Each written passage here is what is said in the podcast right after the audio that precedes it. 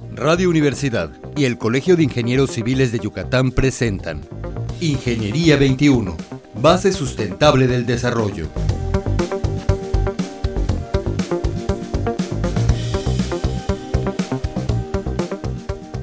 Buenos días, estimados radioescuchas. Bienvenidos nuevamente a nuestro programa Ingeniería 21.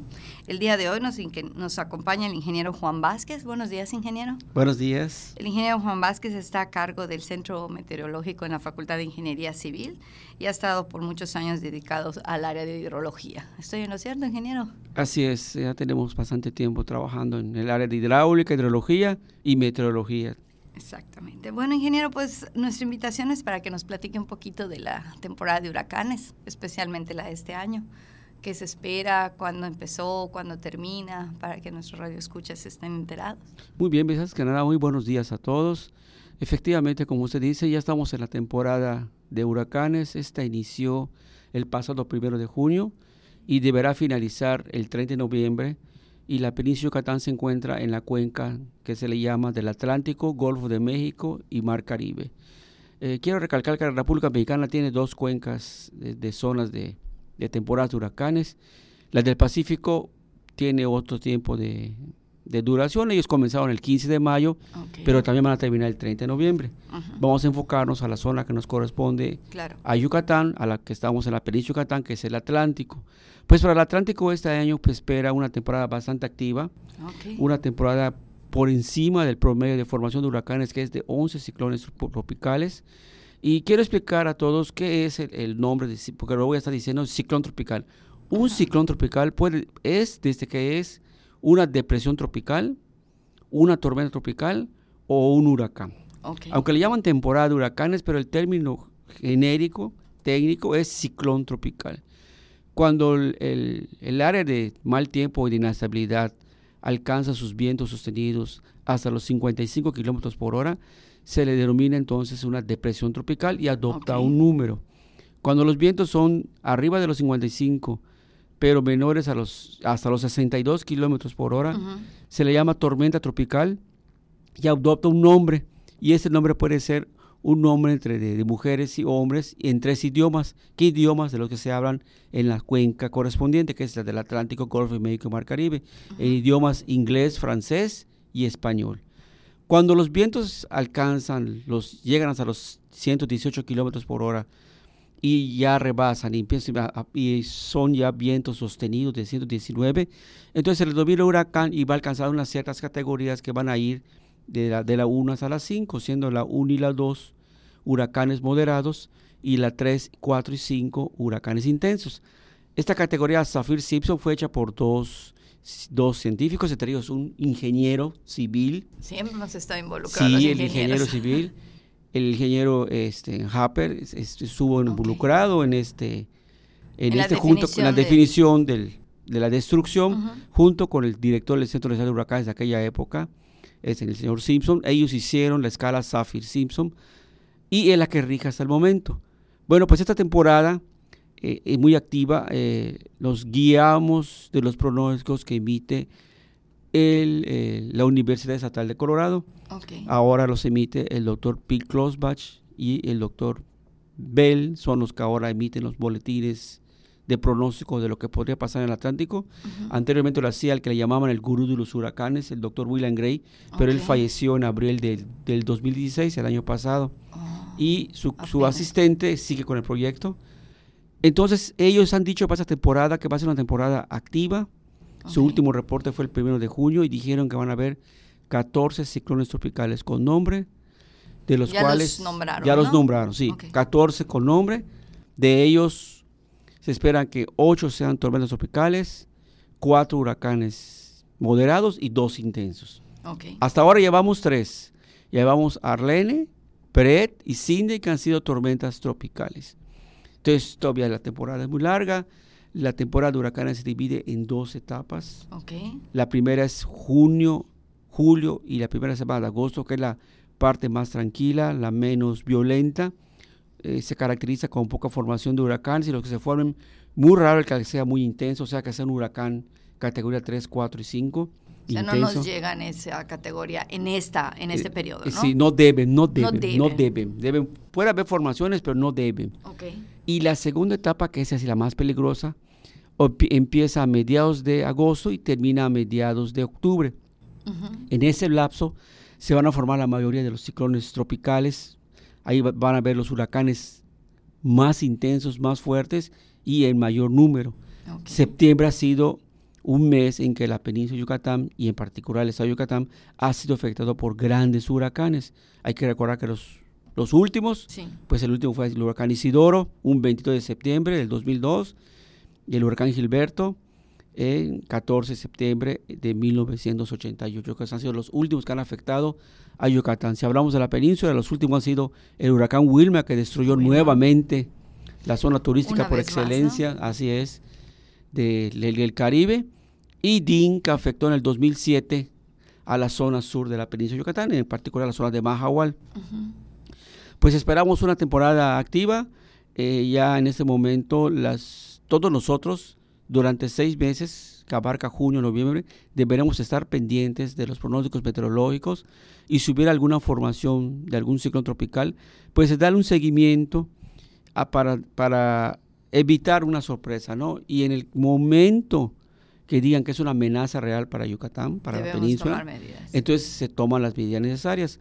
Tengan por hecho que hay una buena coordinación entre las autoridades federales, estatales y municipales y la Universidad de Yucatán no es ajena a estos fenómenos y tenemos un grupo que se llama CIAFEME, que es el Comité de Atención de Fenómenos Meteorológicos Extremos. Y también ya inició sus, actividades en la fase de los huracanes. Y todavía hace dos días dimos un curso para directores y encargados de las unidades internas de protección civil que van a ser los encargados, porque es uno de los objetivos de FIAPM, de la salvaguarda de la vida de los alumnos y los trabajadores y también la salvaguarda de toda la infraestructura de la universidad. O sea, hay un plan. Hay un plan, hay un plan que año con año se vuelve a, activar y se pone en marcha prácticamente, ¿no? Y que gracias a Dios no hemos necesitado llevar a cabo. Hasta ahorita no hemos necesitado, ¿no? Pero, pero, pero sí quiero recalcarle, este, ingeniera, que no importa el pronóstico, si sea un pronóstico por arriba, un pronóstico eh, eh, igual que el promedio o bajo, la amenaza es la misma para la península. La península de Yucatán deberá ser preparada para enfrentar estos fenómenos, no importando el número de huracanes a formarse. O sea, tiene que se va a formar solo un ciclón tropical. Y, y, ese ciclón nos afecte, diremos que fue una mala temporada de huracanes. Lo importante es que debemos estar alerta, ¿no? Alerta y poniendo atención a, los avisos. Y preparados, así es. Preparados. Y en cuanto a lluvias, con todo esta, este pronóstico de 14 probables este, tormentas y huracanes, como usted ya muy bien lo definió, ¿cómo nos van a tratar las lluvias? Este, ingeniero, ¿hay algún pronóstico también? Sí, claro que sí. Hay un pronóstico de lluvias. Este año en particular, eh, los modelos han pronosticado que va a haber lluvias por encima del promedio, al menos en los primeros tres meses de la temporada de lluvia. La temporada de lluvias para, para la península de Yucatán inicia a fines de mayo y debe terminar a principios de octubre. Eh, los meses más lluviosos por excelencia, de acuerdo al histórico, han sido son junio, eh, agosto y septiembre, sobre todo, son los más lluviosos. Septiembre, por lo general, pues ayudado por las tormentas que nos puedan afectar o pasar cerca, aportan humedad que aumenta el periodo de la cantidad de lluvia acumulada. Pero sí quiero decirle que este año en particular, se pronostica una buena temporada de lluvias. De hecho, el mes de junio ya ha sido rebasado el promedio para lluvias para el mes de junio en el estado de Yucatán. Ha estado lloviendo bastante y ha pasado este año algo muy curioso. Mérida se ha estado salvando de las lluvias. para que tengamos una idea, Progreso, la costa yucateca, ya tuvo ocho aguaceros y, y Mérida solamente ha tenido uno, un aguacero. hablemos de las lluvias intensas, nuestro aguacero que... Sí, aguaceros que nos provocan inundaciones, que, colapsan a, la, a, la, ciudad, ¿no? Y solamente uno, el del sábado pasado. Un, un, una, una, lluvia fuerte ha tenido. Eso es lo que no sabemos, pero nos va a tocar las lluvias, van a tener que llegar a Mérida, no vamos a salvarnos. Pues poco a poco se va, pero sí les digo que van a haber buenas lluvias este año. Se espera más. Sí. Más agua este año.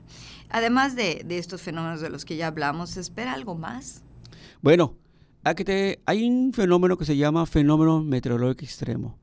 Ese fenómeno meteorológico extremo es algo que ha, que ha llegado con el cambio climático y puede, puede ser una tormenta intensa, una lluvia fuerte, que la tormenta intensa que es una lluvia muy fuerte acompañada de vientos y carga eléctrica, puede ser una sequía intensa como la que vivimos hace poco acá en Yucatán, que fue una de las peores sequías en los últimos 15 años.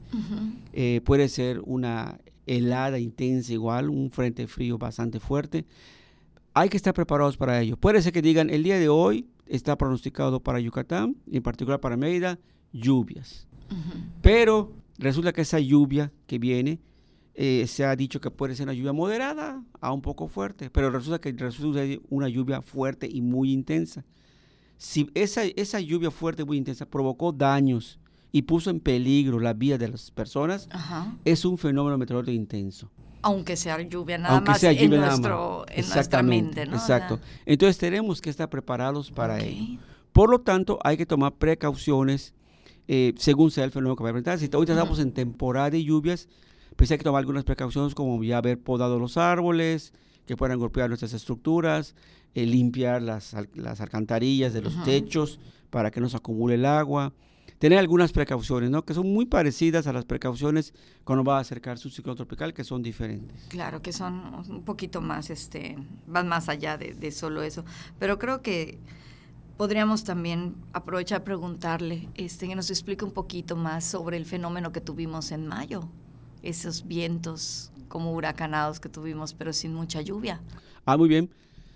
Eh, para el mes de mayo, eh, por lo general, por lo general, el, último frente frío, la temporada de frentes fríos o nortes, como le llaman acá, empiezan, para la República Dominicana empiezan a fines de septiembre y terminan al finales del mes de mayo. Pero para Yucatán, los, las temporadas del norte o frentes fríos inicia en el mes de octubre, fines de septiembre igual, o mes de octubre, y finaliza a principios de mayo. En el mes de mayo, eh, el último frente frío eh, va a provocar un vientazo, un viento bastante fuerte y puede estar acompañado de lluvia y carga eléctrica. Los pescadores le llaman a ese fenómeno el cordonazo de, de San Isidro y los campesinos le, llaman la lluvia de San Isidro. Tiene un nombre diferente. Esta lluvia, este cordonazo, viene acompañado de viento muy fuerte, lluvia fuerte y granizo. En otros años no se había dado ese fenómeno. Este año en particular sí se dio. Se dio, debe ocurrir por ahí el 3 de mayo, por esas fechas. Y este año sí se dio. Y abarcó una gran área que afectó desde Champotón hasta toda la costa norte de Yucatán, incluyendo hasta el Cuyo y Bosch. Y una buena parte de la zona noroeste y centro del estado de Yucatán. Entonces, para que un fenómeno pueda ser evaluado, tiene que afectar una infraestructura eh, urbana grande. Claro. Mérida fue afectada y se resintieron los daños. ¿no? ¿Qué zona fue afectada? Pero zona noroeste y poniente de la ciudad, donde cayeron muchos árboles y muchos postes de corriente eléctrica. Eso fue lo que sucedió en este mes de mayo. Se dio el cordonazo de San Isidro. Pues, ingeniero Juan, ha sido muy interesante oír todo eso. Se ve que es totalmente conocedor del tema. Muchísimas gracias. Creo que va a ser muy útil para nuestros radioescuchas. Y pues probablemente lo invitamos para cerrar la temporada de huracanes para ver cómo nos fue, ¿le parece? Claro que sí, pues le, le agradezco la invitación y estoy a sus órdenes. Muchas gracias. Pues muy buenos días, estimados Radio Escuchas, y estamos por aquí nuevamente el próximo miércoles. Ingeniería 21, base sustentable del desarrollo. Producción Radio Universidad y el Colegio de Ingenieros Civiles de Yucatán. Teléfono 925-8723. Correo electrónico ingciviles.prodigy.net.mx.